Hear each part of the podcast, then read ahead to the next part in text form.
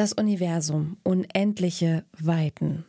Nein, hier beginnt kein Star Trek Podcast, sondern eine neue Folge Forschungsquartett. Dieses Mal blicken wir ganz weit hinein ins Weltall, auf der Suche nach dem Ursprung von Planeten oder auch nach Kraftwerken in der Mitte von Galaxien. Und wir sprechen darüber, wie die Astronomie Forschende aus unterschiedlichen Ländern in Afrika zusammenbringt. Wir kommen zu einer langen Folge rund ums große Ganze, das Universum. Ich bin Sarah Marie Plikat. Hallo.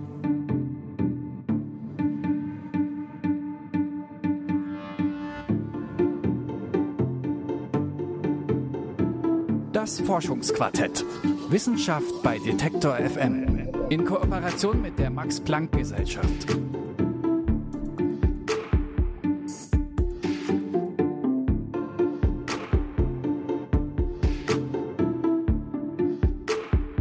Alle drei Monate stellen wir euch zusammen mit der Max-Planck-Gesellschaft ein großes Thema in aller Tiefe vor. Dieses Mal geht es, ihr habt es schon gehört, ums Universum. Mein Kollege Lars Fein hat dazu mit Forschenden von unterschiedlichen Max-Planck-Instituten gesprochen und kann mir jetzt mehr über seine Recherchen erzählen. Hallo Lars. Hallo Sarah. Jetzt ist das Universum ja praktisch unendlich und voller spannender Themen. Wo fangen wir denn da am besten an? Ja, idealerweise direkt dort, wo auch alles begonnen hat oder zumindest an dem Punkt, an dem sich die Planeten und Himmelskörper gebildet haben, auch hier bei uns in unserem Sonnensystem. Hast du ungefähr eine Idee, wie das so entstanden sein könnte, also die Planeten und die Himmelskörper? Tatsächlich habe ich keine Ahnung. Ja, das ist ja auch gar nicht so schlimm. Das können wir uns ja auch mal ganz gut erklären lassen an dieser Stelle. Ich selbst ähm, habe da auch eine ganze Menge drüber gelernt und zwar von Thorsten Kleine vom Göttinger Max-Planck-Institut für Sonnensystemforschung. Kleine, der ist Geologe und kennt sich deshalb auch ganz gut mit Gesteinsproben aus.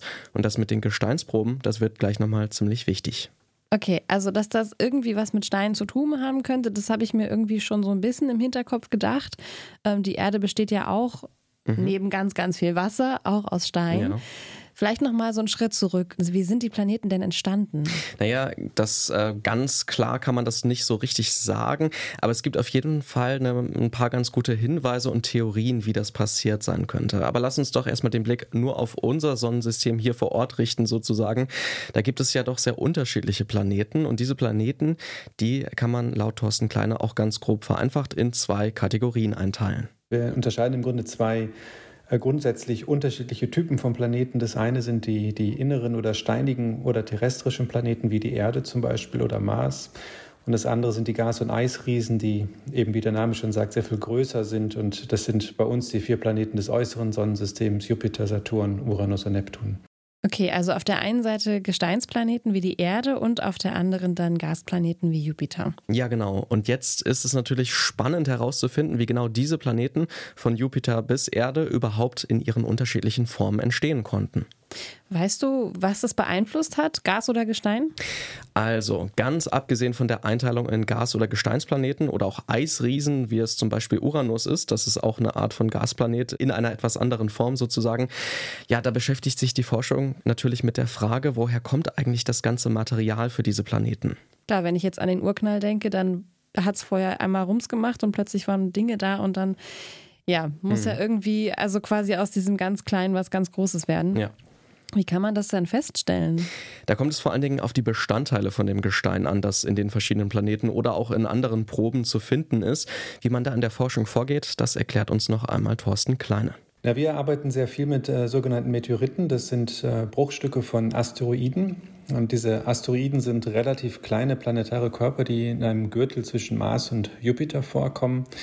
Äh, da kommen eben diese Meteorite her und die, äh, was das Gute für uns ist oder das äh, Wichtige, dass diese Asteroide sind Bruchstücke aus der Frühzeit der Planetenentstehung. Also wir können und durch die Untersuchung der, der Meteorite oder eben Asteroide dadurch viel lernen, wie die Planetenentstehung überhaupt begonnen hat und, und wie sie dann abgelaufen ist. Und wenn man dieses Gestein, also zum Beispiel von Asteroiden untersucht, dann findet man da eine ganze Menge Anhaltspunkte. Denn je nachdem, welche Metalle oder auch Gesteinstoffe da enthalten sind, weiß man zum Beispiel, wie alt so eine Probe ist.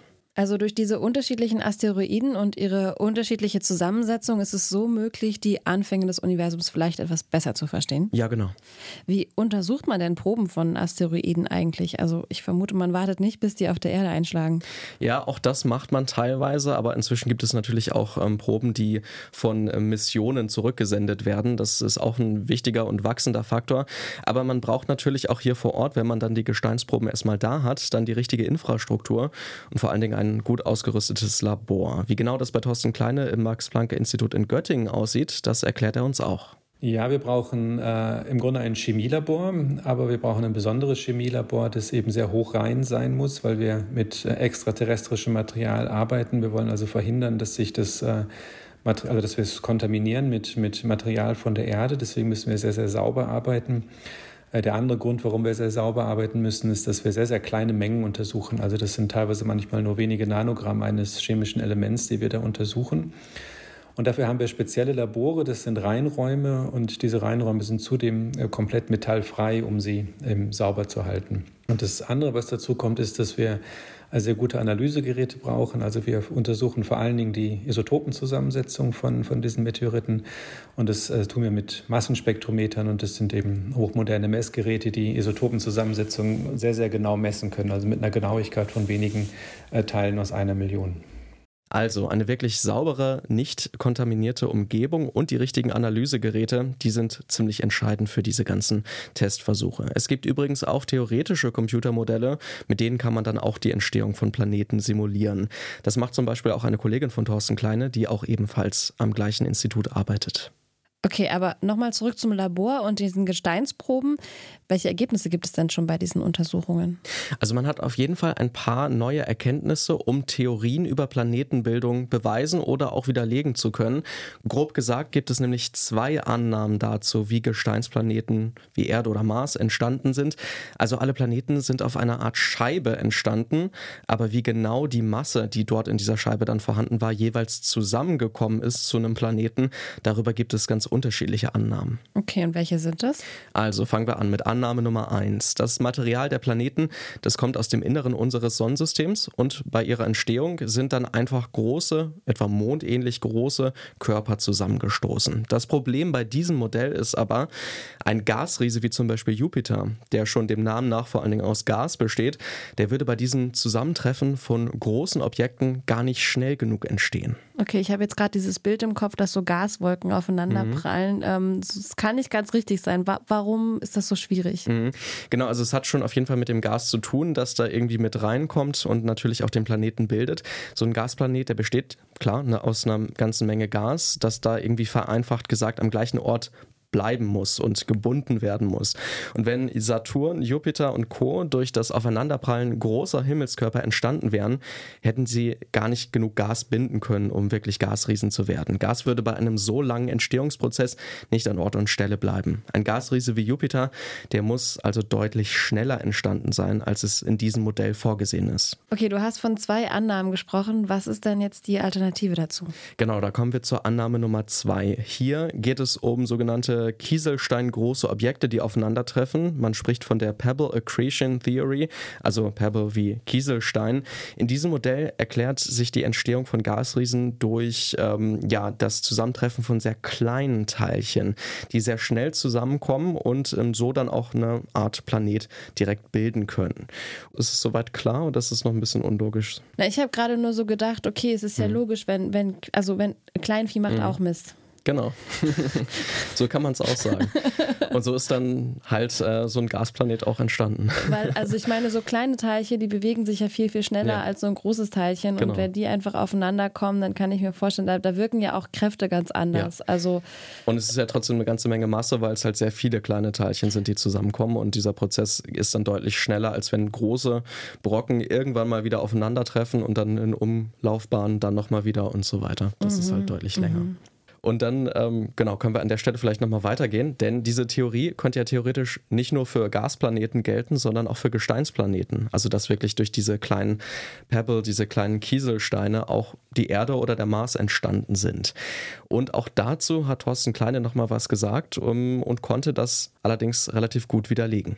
Also wenn wir wissen, dass Pebble Accretion tatsächlich stattfindet und den Kern von Jupiter gebildet hat, warum hat es nicht auch die terrestrischen Planeten im Sonnensystem gebildet? Und eine Vorhersage äh, dieses Modells wäre aber, dass die, die terrestrischen Planeten im Sonnensystem vor allen Dingen aus Material bestehen, was ursprünglich ganz weit weg von der Sonne war. Das liegt einfach daran, dieses, dieser Mechanismus der Pebble Accretion funktioniert so, dass diese Pebbles von ganz weit außen durch die Scheibe driften in Richtung Sonne. Sie wollen also sozusagen sich in Richtung Sonne bewegen so also dass wenn man auf die Art und Weise dann einen, einen Planeten bildet, an irgendeiner Stelle in der Scheibe kommt das Material von weit außen.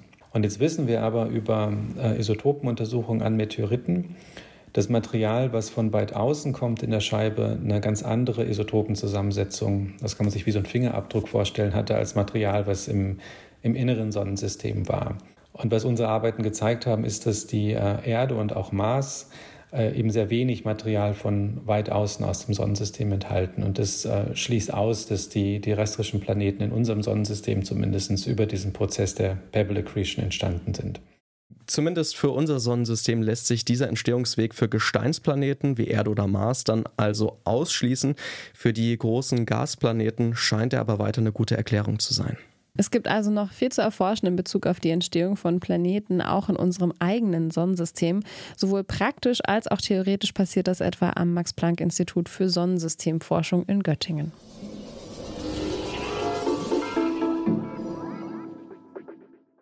Von unterschiedlichen Theorien, wie die Planeten in unserem Sonnensystem entstanden sind, reisen wir jetzt thematisch weiter ins Universum und zwar mitten hinein ins Zentrum von Galaxien. Galaxien, das sind ja so grob gesagt große Ansammlungen von Sternen und Planeten. Und die Galaxie, in der wir leben, also in der sich auch die Erde und die Sonne befinden, das ist die Milchstraße. Und ja, diese Galaxien, die haben ein Zentrum, genauer gesagt einen Kern. Lars, worum geht's da jetzt? Genau, wir schauen mal ein bisschen raus aus unserem eigenen Sonnensystem wir schauen in aktive Galaxien, die nämlich eine Art Kraftwerk im Kern haben. Ein Kraftwerk? Ja, hier müssen wir noch mal ein bisschen genauer unterscheiden. Es geht hier um Prozesse mit ziemlich hoher Energieumsetzung, wie man das so wissenschaftlich sagen kann. Die finden aber nicht im Kern jeder Galaxie statt, sondern wie gesagt nur bei diesen aktiven Galaxien. Und da sind dann halt hochenergetische Prozesse zu beobachten. Okay, am Anfang jetzt müssten wir noch mal kurz klarstellen, die Milchstraße, also unsere Galaxie, mhm. die ist jetzt keine aktive genau. Galaxie. Gut, also was macht denn jetzt so eine aktive Galaxie im Kern aus? Ja, das wollte ich natürlich als Laie auch mal genauer wissen und habe eine Expertin dazu gefragt, nämlich Stefanie Comossa. Sie ist Astrophysikerin am Max-Planck-Institut für Radioastronomie in Bonn und sie hat mir erklärt, was eine aktive Galaxie ausmacht und welche unterschiedlichen Formen davon es auch gibt. Und jetzt kommen wir schon mal mit zwei Fachbegriffen, die wir gleich nochmal aufklären, nämlich Blasa und Quasar. Bei diesen, das sind nämlich beides aktive Galaxien, also sowohl der Blasa als auch der Quasar, da ist der Galaxiekern Stern unfassbar hell. Warum der so hell ist, das erklärt jetzt Stefanie Komossa. Diese extremen Helligkeitsausstöße in einem sehr geringen Raumbereich im Kern solcher Quasare erklärt man dadurch, dass Materie, große Mengen an Materie auf ein massereiches schwarzes Loch im Kern dieser Galaxien strömt. Also da sitzt im Grunde ein schwarzes Loch mitten im Kern der Galaxie und saugt Materie ein. Genau, mindestens ein schwarzes Loch. Teilweise sind es aber auch zwei. Sehr, sehr spannend. Jetzt hattest du ja aber auch schon diese zwei Begriffe genannt, Quasar und Blasa. Was unterscheidet sie denn, wenn beide aktive Galaxien mit einem schwarzen Loch in der Mitte bezeichnen? Fangen wir mal mit einem super einfachen Beispiel an, das ich in der Zeitschrift Science gelesen habe, im Vergleich aus dem Tierreich. Wenn wir uns jetzt so einen Pfau vorstellen und der schlägt sein Rad auf, dann sieht er ja von vorne ganz anders aus als von der Seite. Also von vorne ist er viel beeindruckender, viel farbenfroher, viel prächtiger als von der Seite, wo man vielleicht nur so ein bisschen sieht, dass da irgendwas aufgestellt ist.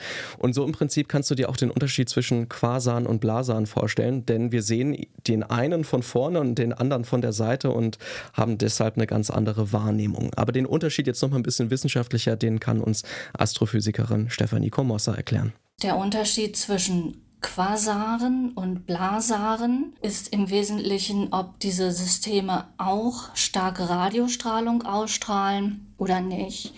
Blasare besitzen zusätzlich zu den Quasaren ähm, sogenannte Radiojets. Das sind gebündelte Ströme von, von Teilchen, die stark im Radiolicht und in anderen Wellenlängen emittieren und die ähm, im Kernbereich in der Nähe des schwarzen Loches entstehen und die eine Entfernung von Millionen von, von Lichtjahren von dem Kern der Galaxie erreichen können. Also, die Materie, die da auf ein schwarzes Loch trifft, die heizt sich auf und sendet dann starke elektromagnetische Strahlungen aus. Das kann man dann auch von der Erde aus messen. Konkret, die Blasare, die senden dann aber eine ganze Menge Materie direkt auf die Erde zu.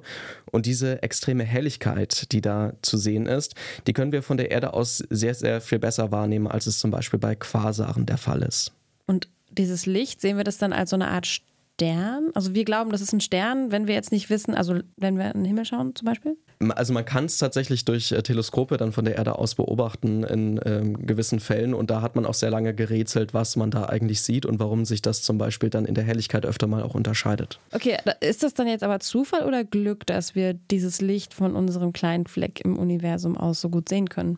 Also es ist schon eher wahrscheinlich Glück, weil einfach die Position ganz gut ist und wir hier das äh, Licht und äh, diese Energieausstrahlung sehr gut wahrnehmen können. Jetzt hattest du vorhin ja schon von mehreren schwarzen Löchern nebeneinander erzählt. Wie muss ich mir das denn jetzt vorstellen? Ja, das ist auch eine ziemlich spannende Sache. Es gibt dazu eine ganze Reihe von Videos im Internet, die ich mir auch angeschaut habe.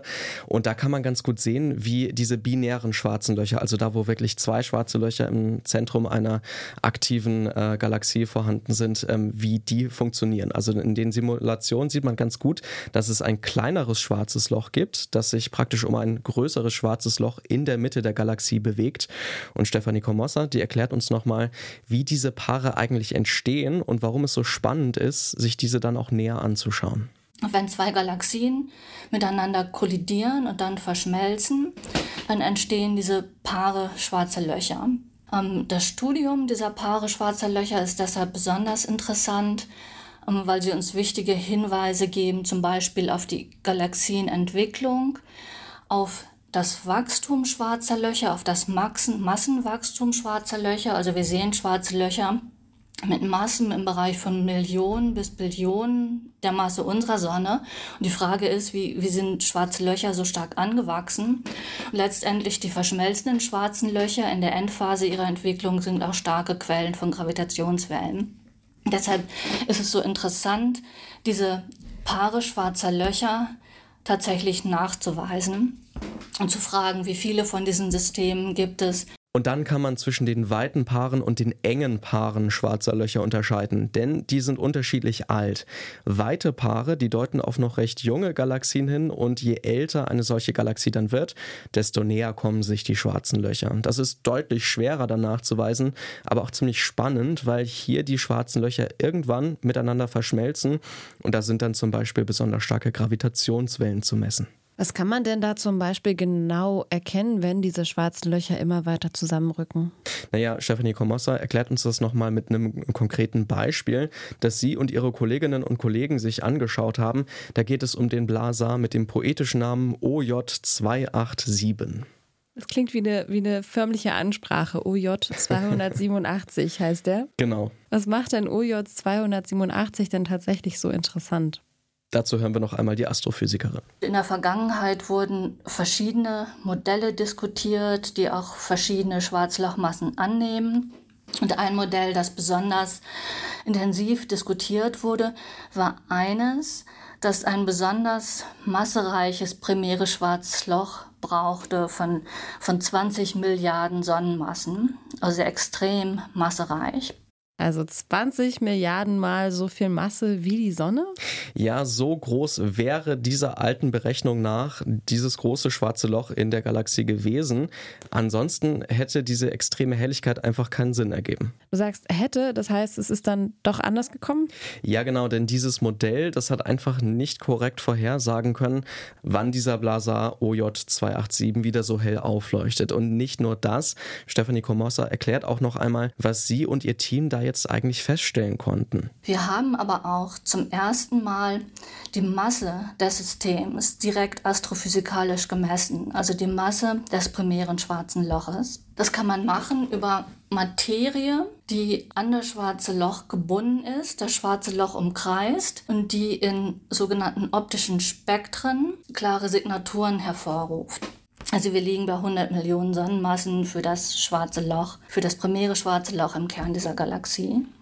Also da werfen die Forschenden hier einen genaueren Blick sowohl auf Masse als auch auf Licht.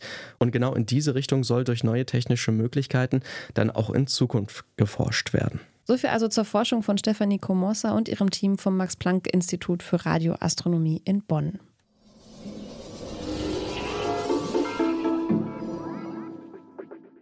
Zurück auf der Erde blicken wir jetzt noch zum Schluss auf eine spannende Entwicklung hier auf unserem Planeten. Und zwar schauen wir direkt nach Madagaskar. Dort entsteht nämlich derzeit ein riesiges Radioteleskop, fernab von großen Siedlungen und von Lichtverschmutzung. Klingt ja auch erstmal ein bisschen logisch, denn wenn ich den Himmel beobachten will, dann brauche ich eine klare Sicht.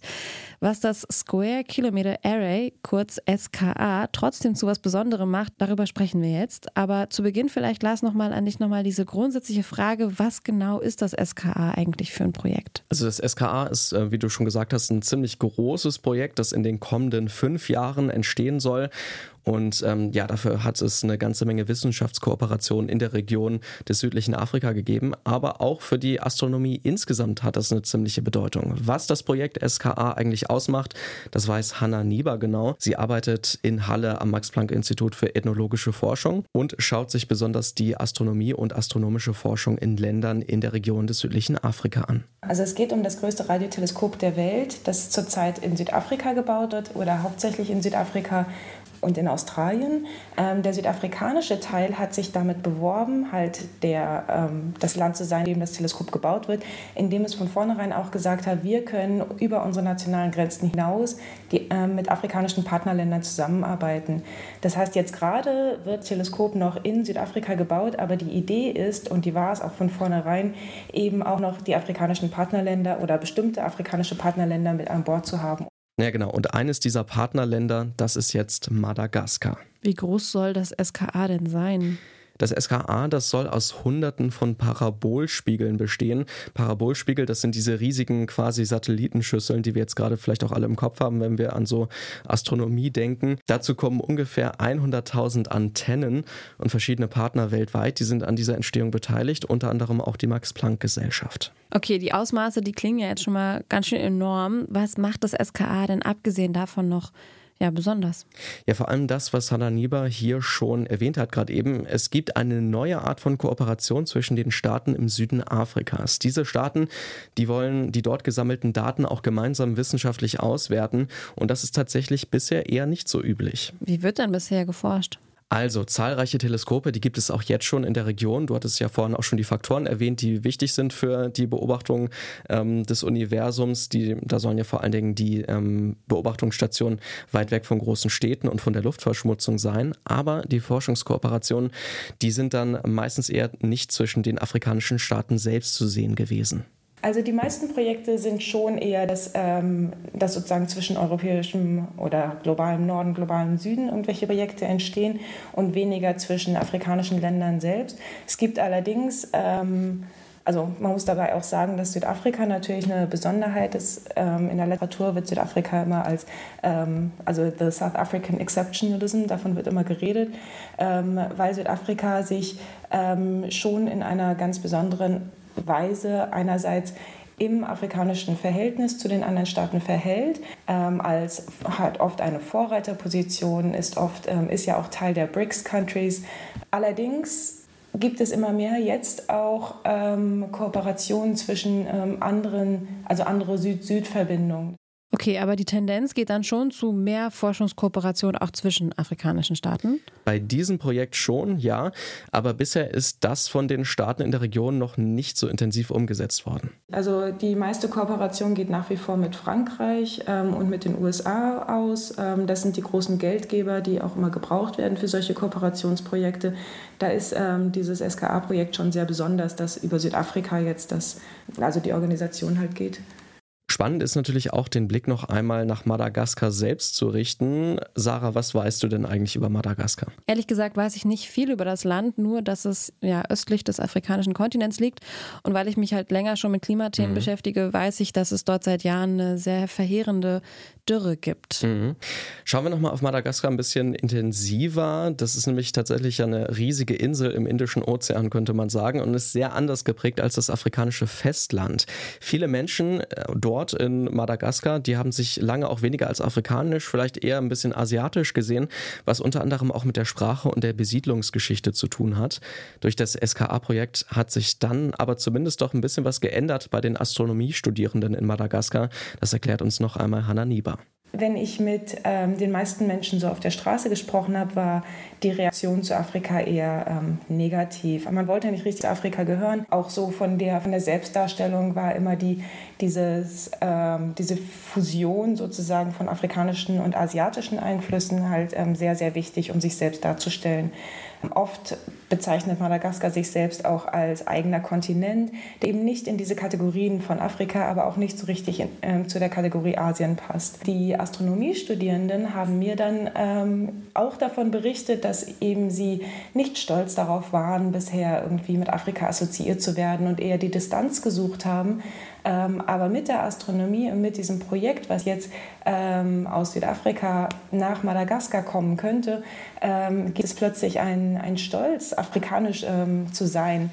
Und ähm, das ist ganz spannend, weil die Studierenden selber das eben auch spannend fanden, ähm, sich auch darüber gewundert haben, dass sie plötzlich ganz andere Assoziationen mit Afrika haben als vorher. Also an der Uni sieht man Afrika durch diese Forschungskooperation anscheinend positiver. Aber wie kommt es denn im Rest der Bevölkerung an? Da sieht es wieder ein bisschen anders aus. Ich hatte mir diese Frage natürlich auch gestellt, ob man vielleicht in der breiten Bevölkerung sich sehr für dieses SKA-Projekt interessiert inzwischen. Tatsächlich wird das Projekt selbst laut Hanna Nieber aber bisher nicht so richtig wahrgenommen. Aber man interessiert sich trotzdem auch für Astronomie. Und nicht nur, weil es jetzt auch einen ersten Masterstudiengang in diesem Bereich gibt. Zum Beispiel gibt es zwei Clubs, die auch von Studierenden gegründet wurden. Ähm, und diese Clubs, die machen sehr viele Aktivitäten, seien es irgendwie ähm, mit dem Teleskop den Mond angucken an bestimmten ähm, Tagen oder Nächten.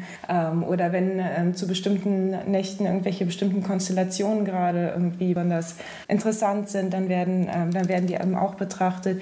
Auch so, also astronomisches Grundwissen sozusagen. Ähm, da gibt es jetzt sehr, sehr viele Vorträge dazu, die von diesen Clubs halt ähm, begründet werden, die von diesen Clubs gefördert werden ähm, und organisiert werden auch. Genau, also da, da gibt es dann um diese Aktivitäten herum eine große Öffentlichkeit. Das SKA, also dieses Teleskopprojekt aus Südafrika, dass das nach Madagaskar kommt, das ist in der Öffentlichkeit noch nicht angekommen. Okay, aber das SKA selbst ist natürlich auch noch nicht fertig. Es findet vielleicht dann auch in Zukunft noch einfach mehr Aufmerksamkeit. Aber dass die Studierenden und anderen Beteiligten das spezielle astronomische Wissen jetzt auch in ihre Familien, in die Bevölkerung tragen, das könnte in Zukunft auf jeden Fall dann auch Gegenstand der Forschung von Hanna Nieber als Ethnologin sein.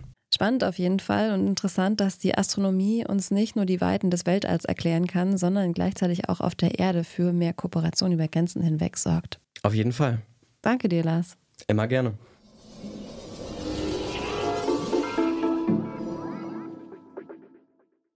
Und das war es auch schon wieder von uns beim Forschungsquartett. Wenn ihr noch mehr über die Forschenden und ihre Projekte erfahren wollt, empfehle ich euch die neue Ausgabe der Max-Planck-Forschung. In dem Heft erfahrt ihr noch einiges mehr über die Weiten des Universums und auch über andere spannende wissenschaftliche Projekte der verschiedenen Max-Planck-Institute. Den Link zur kostenlosen Ausgabe, den findet ihr natürlich auch in den Shownotes zu dieser Folge. Ja, und wenn euch so grundsätzlich gefällt, was wir hier machen, dann folgt uns gerne auf Apple Podcasts oder Spotify und lasst eine gute Bewertung da. Damit können uns noch mehr Interessierte ganz einfach finden. Die Redaktion für diese Folge hatte mein Kollege Lars Fein und ich bin Sarah Marie Plikat. Ich freue mich, wenn ihr nächste Woche wieder dabei seid und zuhört. Bis dahin macht's gut. Tschüss.